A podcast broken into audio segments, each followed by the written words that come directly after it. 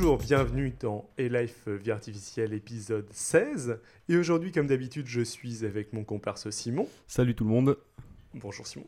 Euh, et nous allons parler de niveau de sélection. Et c'est plus exactement Simon qui va, vous, qui va être aux commandes et vous parler de différents niveaux de sélection en biologie. Tout à fait. Donc l'idée, c'est d'essayer. On s'est un peu éloigné de la vie artificielle. Enfin, on va plutôt prendre le côté vie que artificielle ce coup-ci, puisque je vais essayer d'éclaircir quelques notions euh, de biologie théorique, biologie de l'évolution, qui ont euh, à faire avec les niveaux de sélection. Donc c'est encore la théorie de l'évolution dont on vous rabâche les oreilles sans arrêt parce qu'on l'aime bien avec David.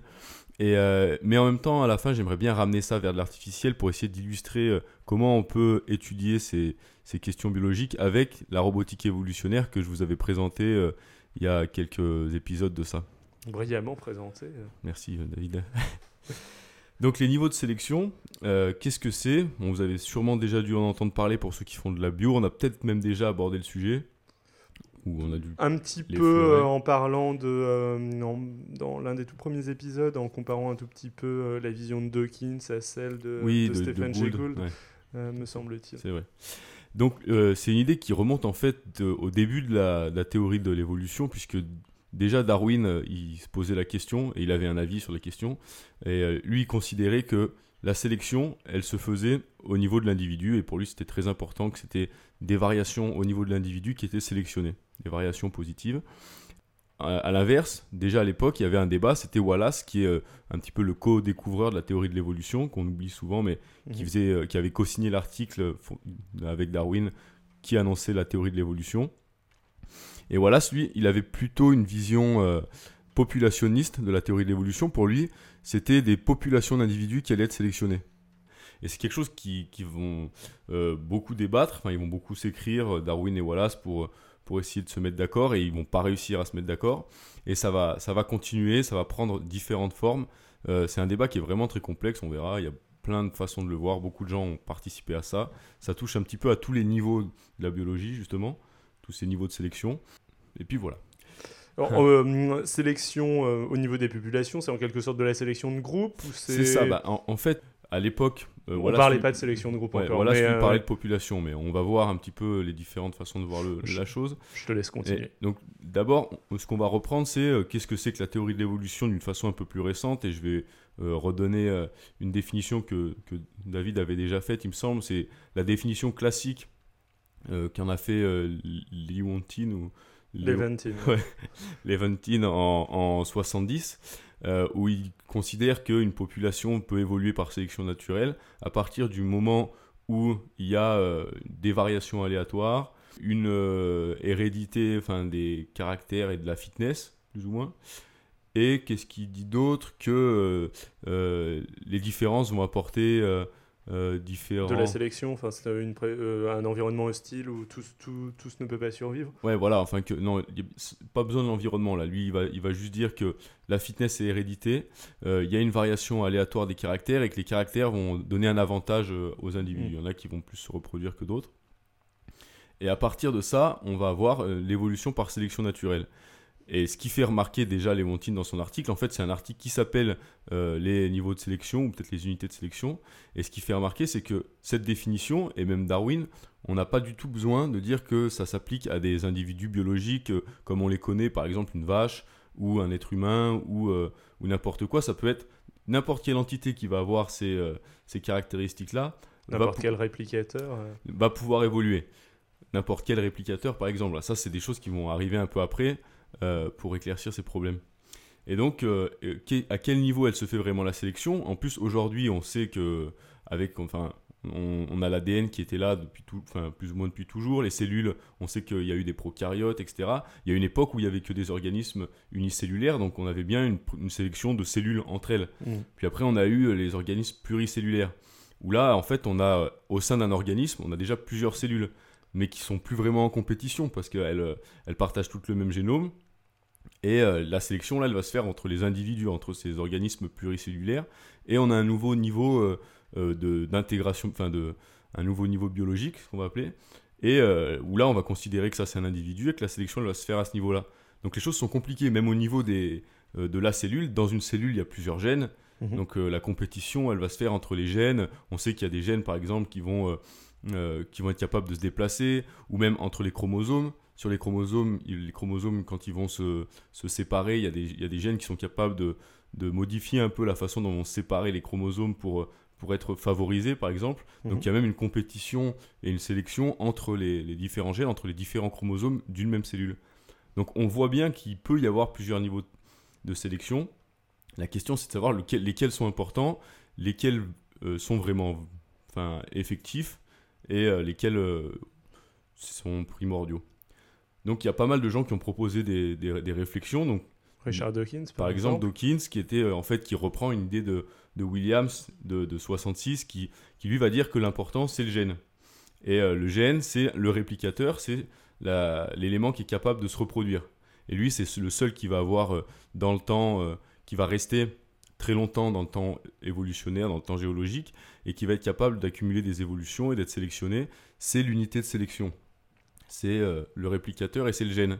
Donc en reprenant William, c'est beaucoup de gens ont adopté ça parce que ça a beaucoup d'avantages. C'est, ça a le mérite d'être très clair. En plus, c'est, euh, très réductionniste. En fait, c'est vraiment, on va voir. C'est un réductionnisme de la sélection naturelle au gène. Au gène. Et en fait, c'est, euh, c'est euh, assez pratique et c'est un truc qui, qui, touche à tous les niveaux de la biologie mais, et à des niveaux. quand on parle de réductionnisme, on pense tout de suite à de la philosophie des sciences et en fait, qu'est-ce qui est important en biologie? Il y, a plein, il y a eu beaucoup de débats sur est-ce que la biologie elle est réductible à, aux autres sciences ou pas.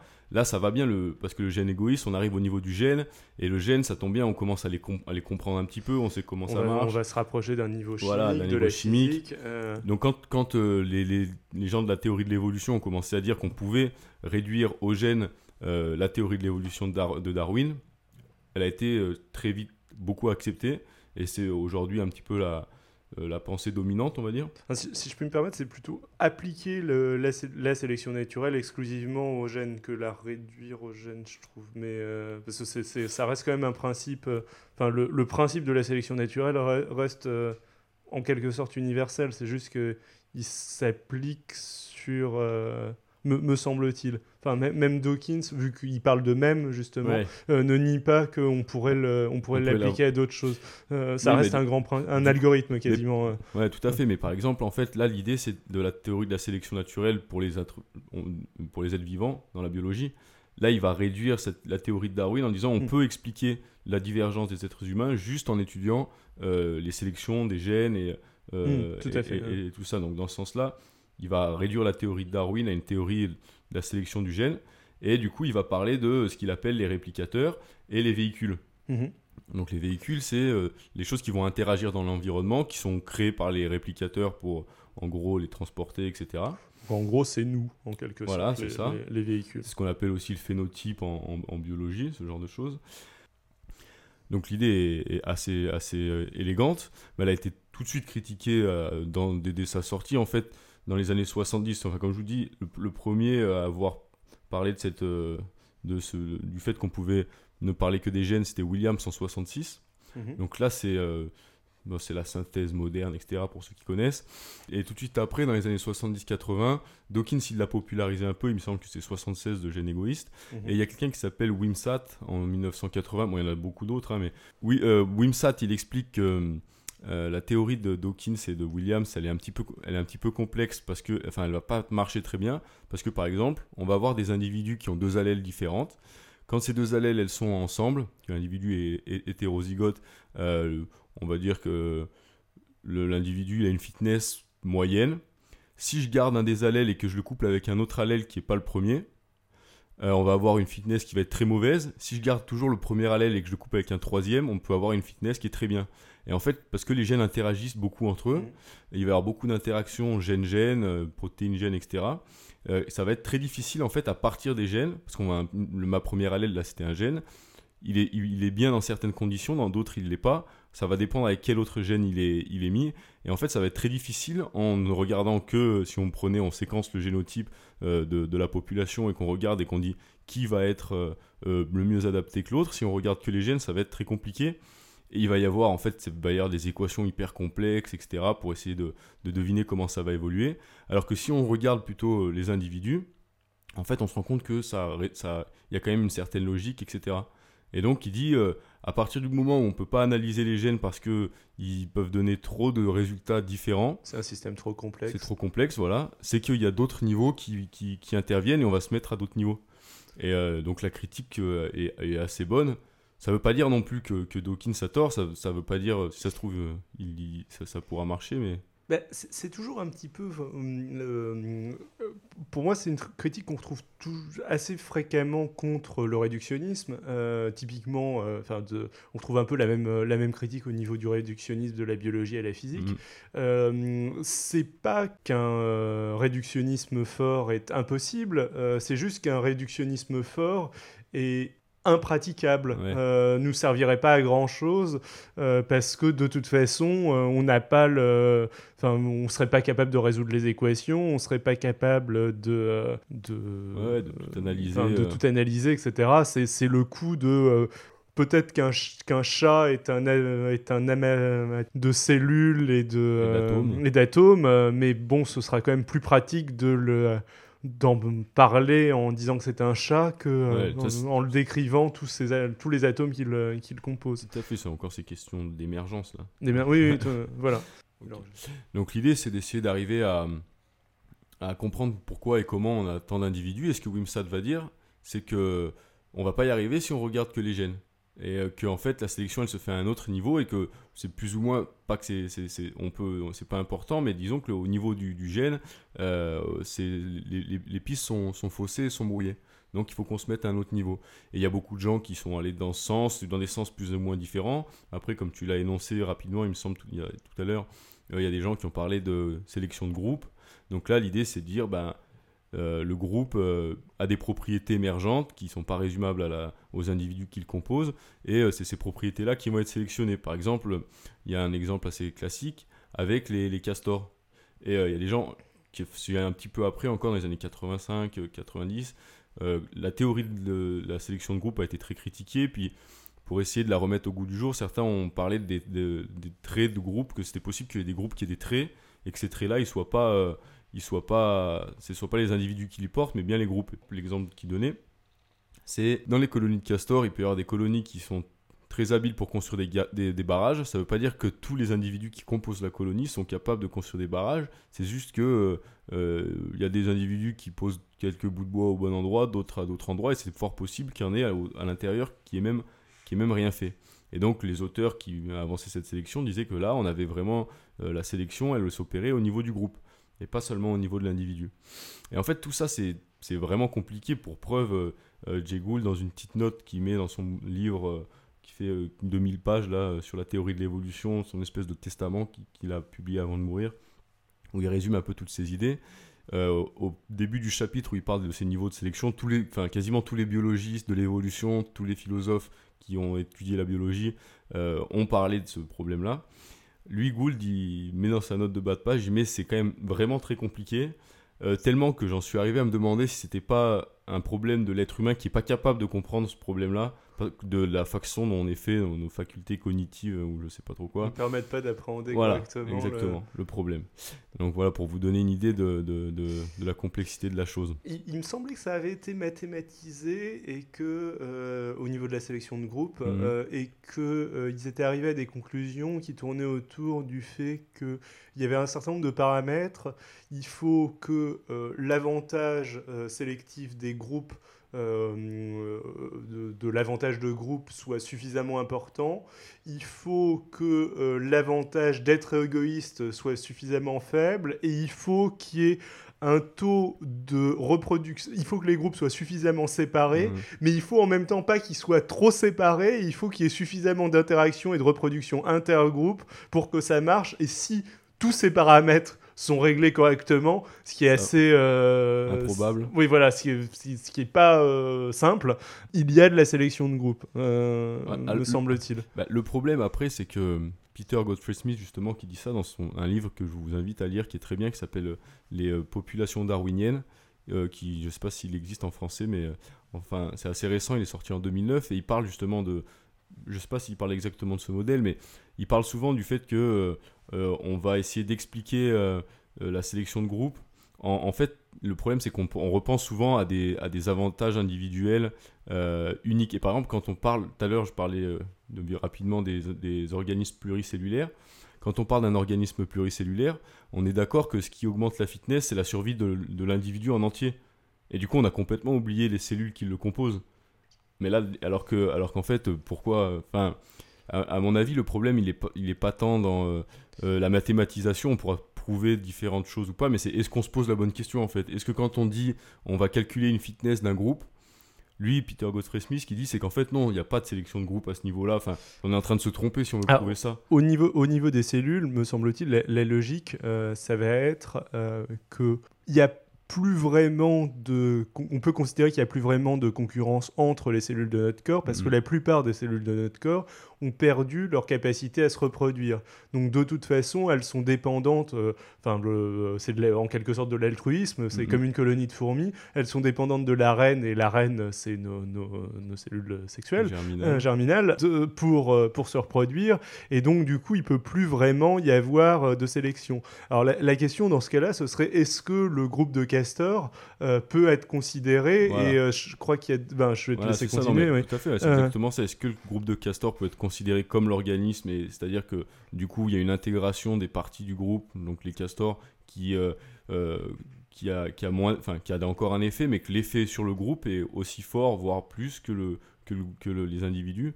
Et ça, c'est des questions qui restent complexes, même si mathématiquement on peut prouver que il y a moyen d'équilibrer la chose ou pas ou que ça va être très compliqué d'avoir une sélection de groupe en fait ça va être surtout de se demander mais à quel moment on a un groupe qu'est-ce que c'est que cette histoire de groupe etc et ça reste encore super, pas flou, mais très débattu parce qu'il y a beaucoup de façons de le voir. Et puis, ça nous amène aussi, bon, là on parle des niveaux de sélection, donc les individus qui vont se reproduire à la génération suivante et qui vont rester.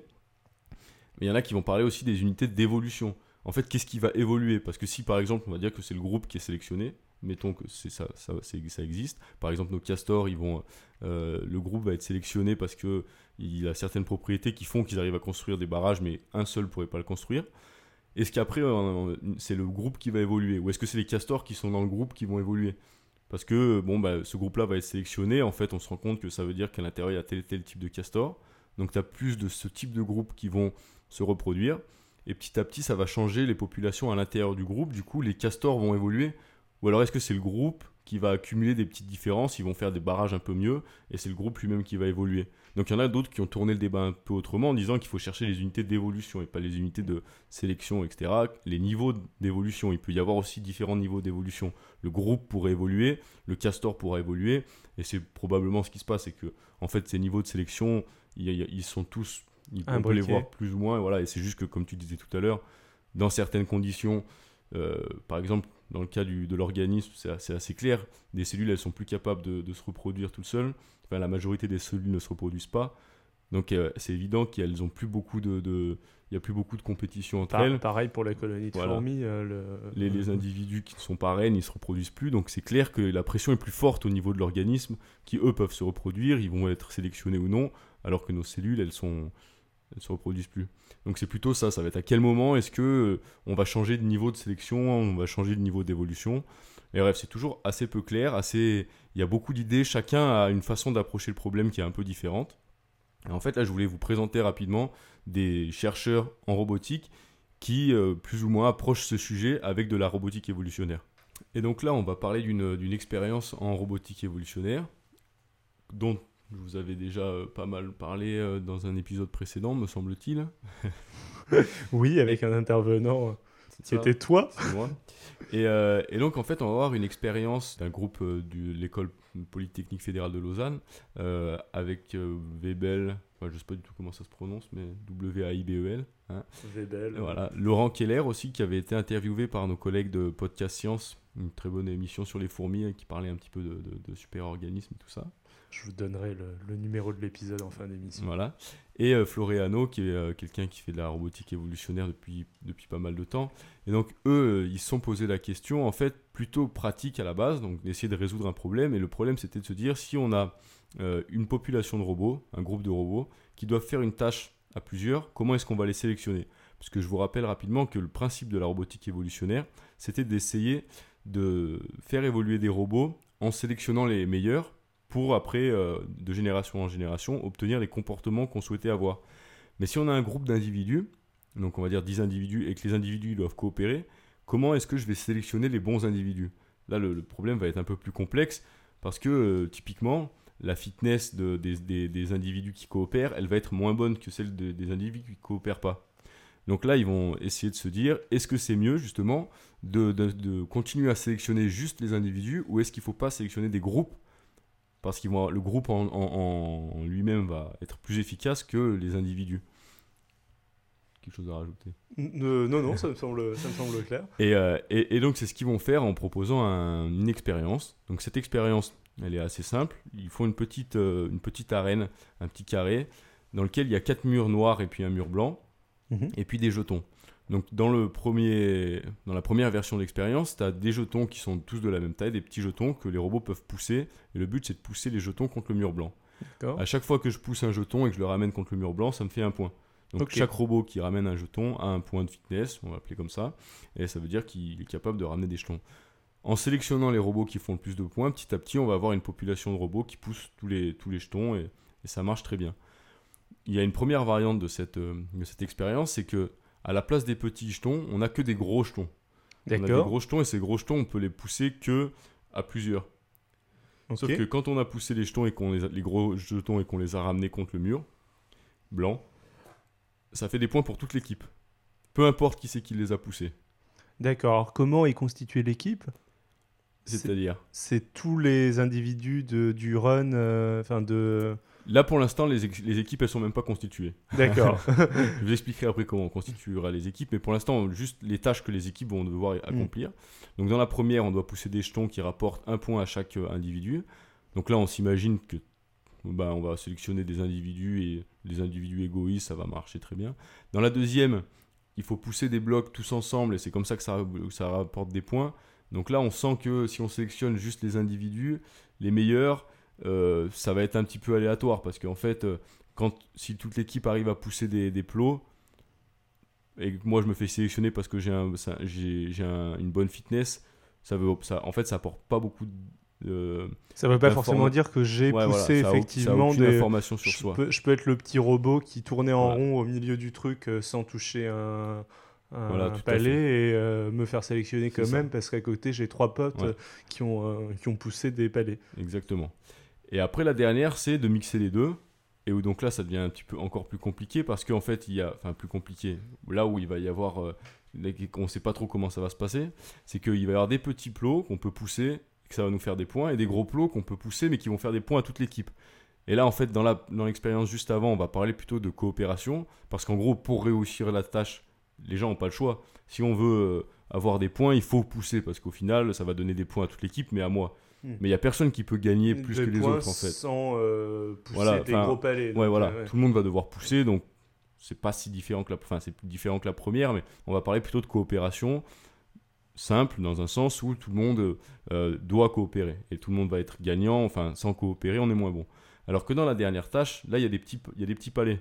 Et là, en fait, on peut ne pas coopérer et se débrouiller pour pousser juste ces petits palais et les ramener au mur, avoir des points et en même temps engranger les points de ceux qui poussent les gros palais. Donc là, on a vraiment en fait des comportements qui vont pouvoir être égoïstes et des comportements altruistes où là, quand je vais pousser un gros palais, je vais donner des points à tout le monde, mais je vais pas, enfin, je vais pas en avoir plus pour moi, quoi.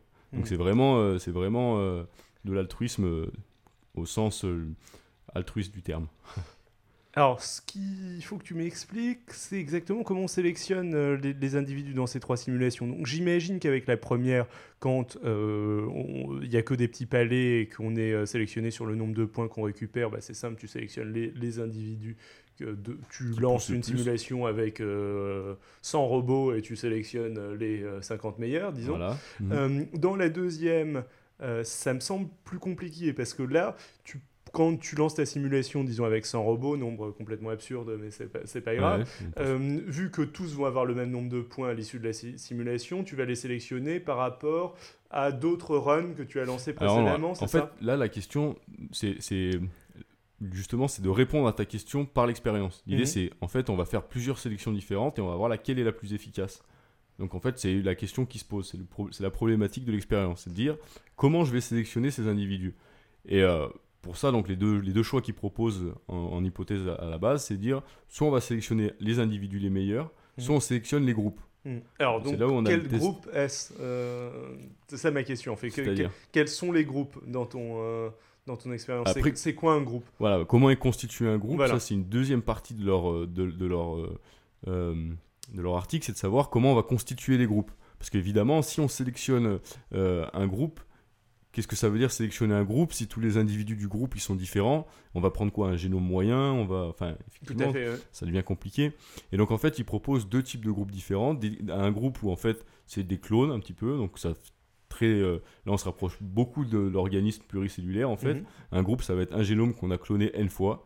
Et puis on va voir si ce, donc là, dans, par exemple, ça c'est des groupes qui ont, et c'est ce qui se passe dans les, on s'y attend un peu, mais quand on va sélectionner ces groupes-là pour les gros palais, quand il faut faire que pousser des gros palais et eh ben on imagine que la sélection de groupe elle marche très bien pour ça. Il va pas y avoir d'individus égoïstes vu que de toute façon ils, ont tous, le, même génome. Le même génome, donc soit ils poussent tous, soit euh, ils voilà, poussent voilà. Donc le groupe ne sera pas sélectionné et puis mm. tout ça. Après il propose une deuxième version où là les groupes sont hétérogènes et donc euh, chaque individu a un génome différent mhm.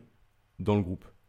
Voilà. Et donc après, ils vont croiser, ils vont faire des soit on sélectionne l'individu dans des groupes homogènes, soit on sélectionne l'individu dans des groupes hétérogènes. Donc quand je dis on sélectionne l'individu, c'est-à-dire qu'on lance une expérience, on regarde qui sont les meilleurs et on sélectionne les meilleurs individus, euh, tout groupe confondu. Parce que lancer une expérience, qu'est-ce que ça veut dire? Ça veut dire lancer, on va par exemple 10 groupes d'individus différents.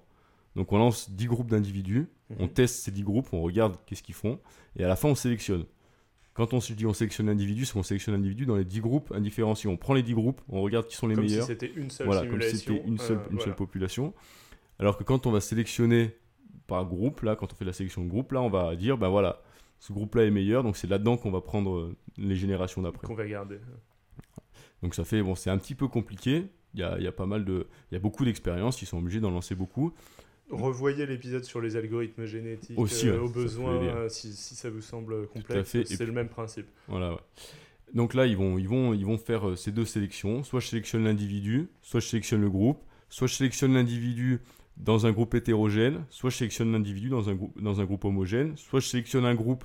Et alors là, c'est là où ça devient un peu bizarre, c'est quand il y a un, groupe hétérogène, donc tous les individus du groupe sont différents, et que j'ai une sélection de groupe, qui c'est que je prends? Donc là, ce qu'ils vont faire, c'est qu'ils vont prendre au hasard euh, dans les meilleurs groupes, on va prendre au hasard différents individus pour créer la, génération suivante.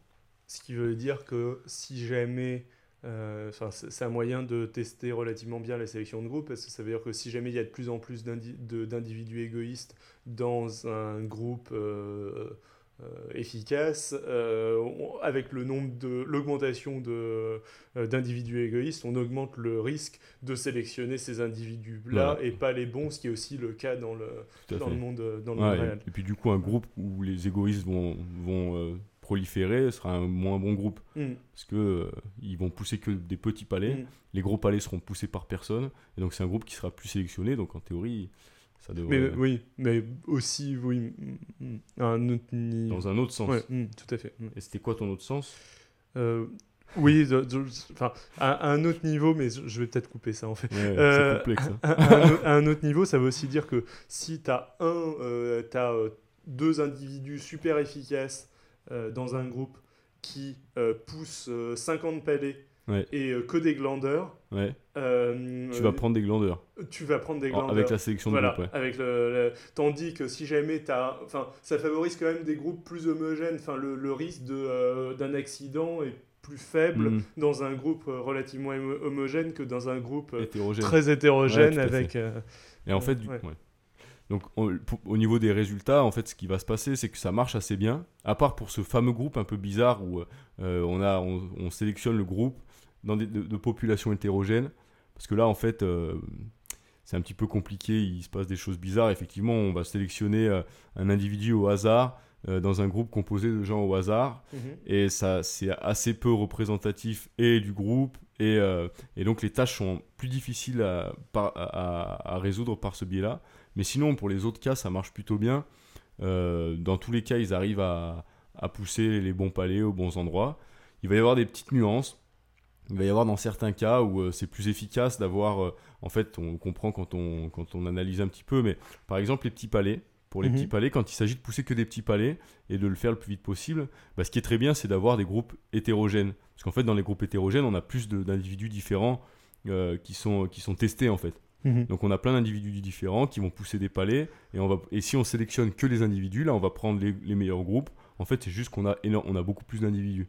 Alors que si on a des groupes mhm. d'individus homogènes, en fait, au final, c'est comme si on testait euh, un, seul individu, ou autant de autant d'individus qu'il y a de groupes. Euh, donc euh, la sélection se fait beaucoup moins. C'est moins rapide. c'est comme si tu diminuais d'autant le, le, taux de mutation. Voilà, exactement. le test, le nombre d'individus que tu vas avoir dans ta population. Le, hmm. Mais en revanche, par contre, quand il s'agit de, de, de, coopérer, là, ça va poser problème. Le, fait que ce soit hétérogène. Et quand on sélectionne des individus, parce qu'on va sélectionner forcément des individus égoïstes, euh, et, du coup, euh, quand on doit pousser euh, les gros palais, il nous faut des individus qui. Enfin, quand on va pousser les gros palais, je sais plus. Mais quand on a les gros palais et les petits palais à pousser, si on a un groupe hétérogène on va, et qu'on sélectionne l'individu, mhm. Alors là, on a un problème, c'est qu'on va sélectionner que les individus égoïstes. Donc très vite, on va se retrouver avec une population d'individus égoïstes qui va plus pousser les gros palais, et donc la fitness de la population va baisser. Mhm. Et donc du coup, on, on, aura une fitness qui va stagner, donc on va sélectionner en fait grâce à, si en faisant de la sélection de groupe, là par contre, on va, sur, on va dépasser ce problème. Donc quand on a, de la, on a des problèmes, quand on a de la sélection individuelle sur des groupes hétérogènes. Là, ça devient difficile de, d'avoir des fitness qui montent beaucoup parce qu'on a tendance à, sélectionner. oui, c'est-à-dire que si jamais on sélectionne que euh, les individus euh, dans un, que les meilleurs individus dans un système où il y a plusieurs groupes avec euh, des, dans chaque groupe des génomes hétérogènes et qu'il n'y a pas de sélection de groupe du tout, bien évidemment, le, la coopération va pas se, va pas se développer vu qu'il n'y a, pas de le, fait de coopérer n'est pas sélectionné n'est pas sélectionnable non plus. N'est pas sélectionnable non plus, donc c'est euh, relativement logique. Tandis que si jamais tu as la même chose, mais avec cette espèce de mix que tu expliquais, tout à l'heure, consistant à sélectionner au hasard euh, des individus dans le meilleur groupe, mm-hmm. donc en rajoutant de la sélection de groupe, là ça marche. Voilà, parce que là on va sélectionner des groupes où en, proportion il va y avoir un peu de tout et qui vont être, euh, qui vont être plus efficaces. D'accord. Mm. Donc tout ça pour dire qu'on euh, peut étudier de façon artificielle ces questions de niveau de sélection et, euh, et d'évolution, euh, grâce par exemple à la, à la, robotique évolutionnaire, comme on, peut le voir. Mhm. Le problème, c'est que c'est délicat de pouvoir vraiment dire que c'est ce qui se passe en biologie, parce que déjà, on est avec des robots. Et puis en même temps, notre sélection, elle est bizarre, elle est artificielle. Il n'y a pas, c'est pas du tout open-ended comme, comme on l'a vu avant et, tout ça. Mais à mon avis, ça donne quand même des pistes et des lignes directrices. Donc voilà, les résultats, en fait, euh, bon, ils sont beaucoup plus détaillés, beaucoup plus complexes que ce que je viens de dire, euh, qui est assez flou et puis rapidement exposé. Euh, ça va être très finement dans les détails, à savoir dans quel cas exactement, est-ce que statistiquement il y a vraiment une évolution plus ou moins rapide.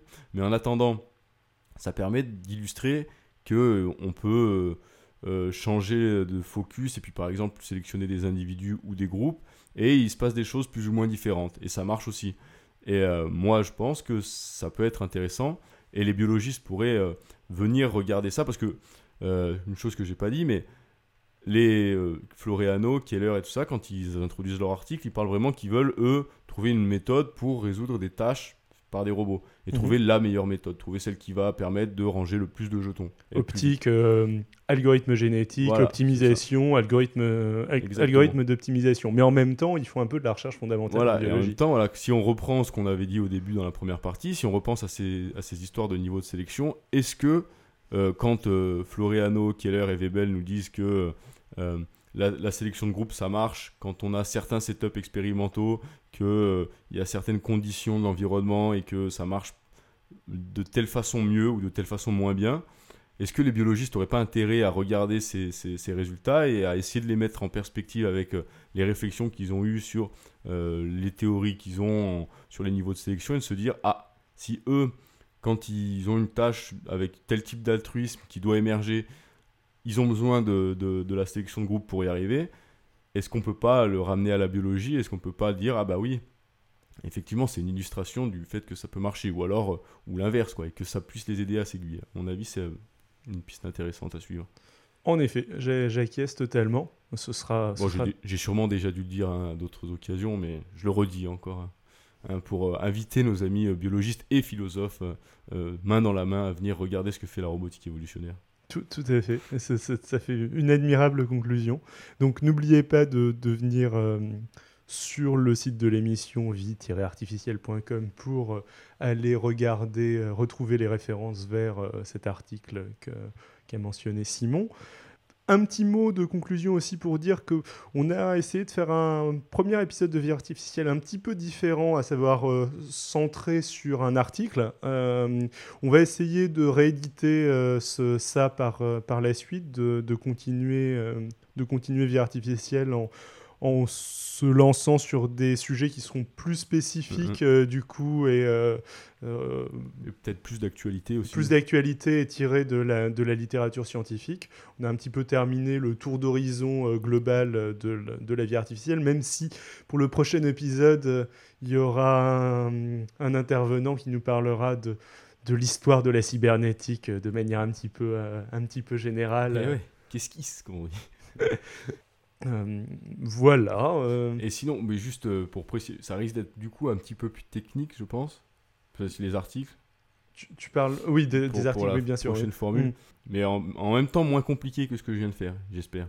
Hein, c'est-à-dire plus technique, mais en essayant de l'amener. On va s'améliorer. On arrivera à vous expliquer des articles très techniques, ce sera technique, ce sera difficile, mais ce sera clair ce, et Ce sera génial. Ce, sera, ce sera parfait. Vous réfléchirez beaucoup, mais vous comprendrez.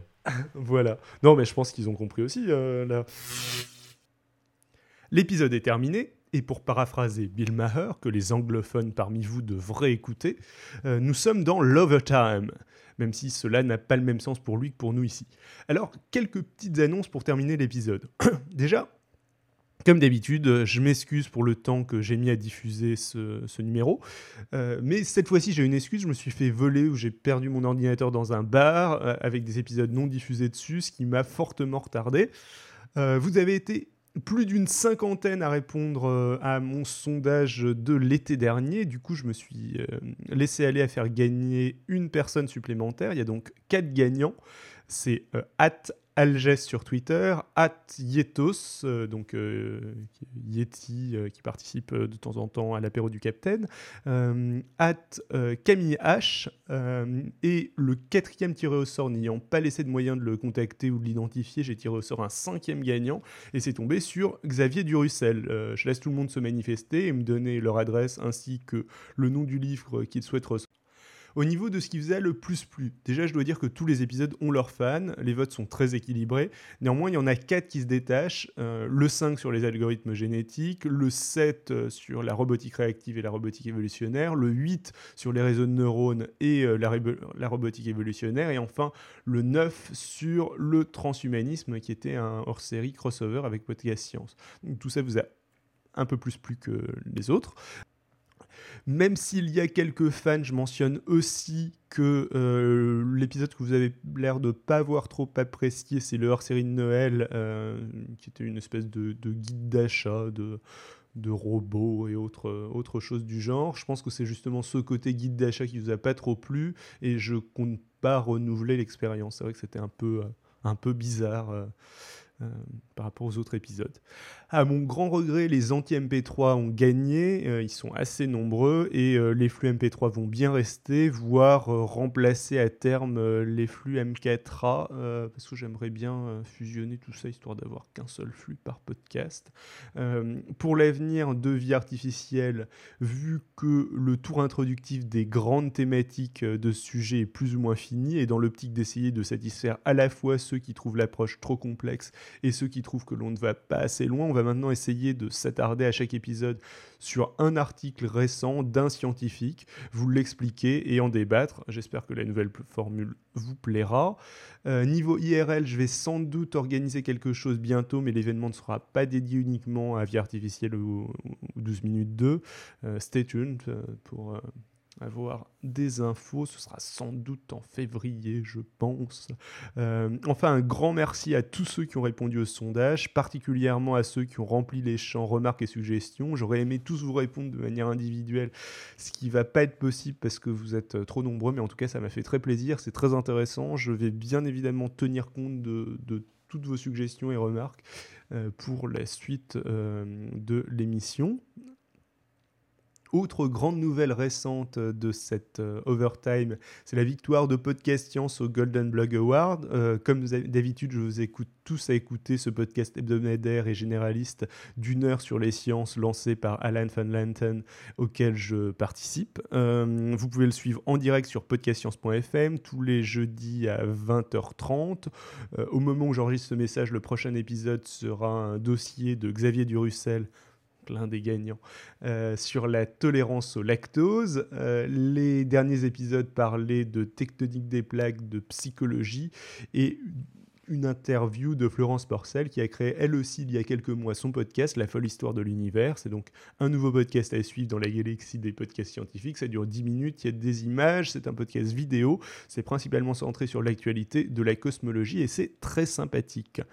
Le dernier épisode de mon autre podcast 12 euh, minutes 2 euh, parle, lui, de la crise de la physique à la fin du 19e siècle. Il devrait déjà être publié au moment où, euh, celui-là le sera. Enfin, j'ai lancé un autre podcast qui s'appelle Spoiler Alert. C'est de la critique ciné sans se priver de spoiler, de spoiler et en focalisant plutôt la critique sur l'histoire et les twists. Ça dure 20 minutes. C'est à publication aléatoire comme mes autres podcasts. Et pour le coup, c'est pas scientifique, donc je sais pas si ça vous intéressera. Mais je vous le signale quand même.